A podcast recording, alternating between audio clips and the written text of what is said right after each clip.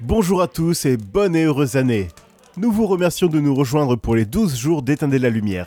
Et non, ce n'est toujours pas fini. Durant cette période, nous vous conseillons chaque jour un petit film confort à regarder sous un plaid avec une boisson chaude. Oui, vous le savez déjà. Qu'est-ce qu'un film confort? Est-ce que j'ai vraiment besoin de vous le dire Puisqu'a priori vous êtes déjà au courant? Bref, aujourd'hui je vous parle de Fievel et le nouveau monde de Don Bluth.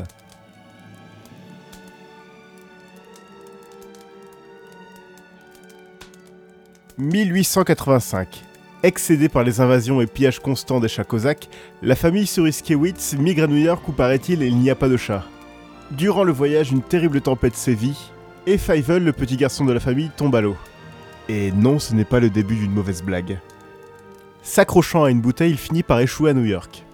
Seul, sous la pluie, dans la boue, ayant perdu espoir de retrouver un jour sa famille, Fievel est forcé à travailler dans un atelier clandestin.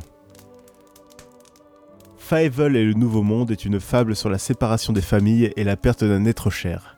Ces thèmes ont déjà été présentés dans Brisby et le secret de Nîmes, le premier film de Don Bluth, et dans Le Petit Dinosaure et la Vallée des Merveilles, son film suivant. Évidemment, on retrouve aussi le parallèle avec la migration des juifs européens et russes vers l'Amérique. Euh, j'y pense, si vous souhaitez transmettre le concept de mortalité à vos gosses, ces films sont parfaits. Mais où est le confort dans tout ça, me diriez-vous? Eh bien, ce qui faisait la force de Dumb Blues dans les années 80 face à Disney était son respect de l'intelligence des enfants. Il n'hésitait pas à les effrayer, à les faire pleurer pour les récompenser avec une fin feel good amplement méritée. Doté d'une superbe animation et d'une musique magnifique composée par James Horner, ce film est pour moi une des plus belles productions de Steven Spielberg des années 80.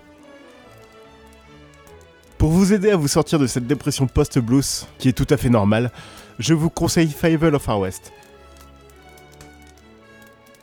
Suite réalisée sans la participation de Don Bluth, le ton du film est on ne peut plus opposé à celui de Fievel et le Nouveau Monde.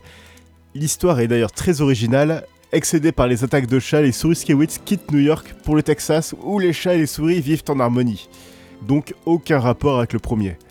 Et bien sûr, pendant le voyage en train, Fievel tombe du véhicule. Ça commence à devenir une habitude.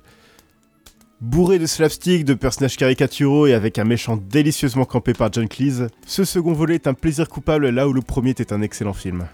Ces deux films font environ 75 minutes chacun, donc euh, vous pouvez boucler les deux d'affilée, vous remarquerez même pas le temps passé. Nous vous retrouverons demain pour le dernier jour de Noël d'éteindre la lumière, toujours à la même heure, à peu près, et toujours au coin du feu. N'hésitez pas à nous parler du film confort que vous regarderez en cette période hivernale. Bon allez, je vous embrasse.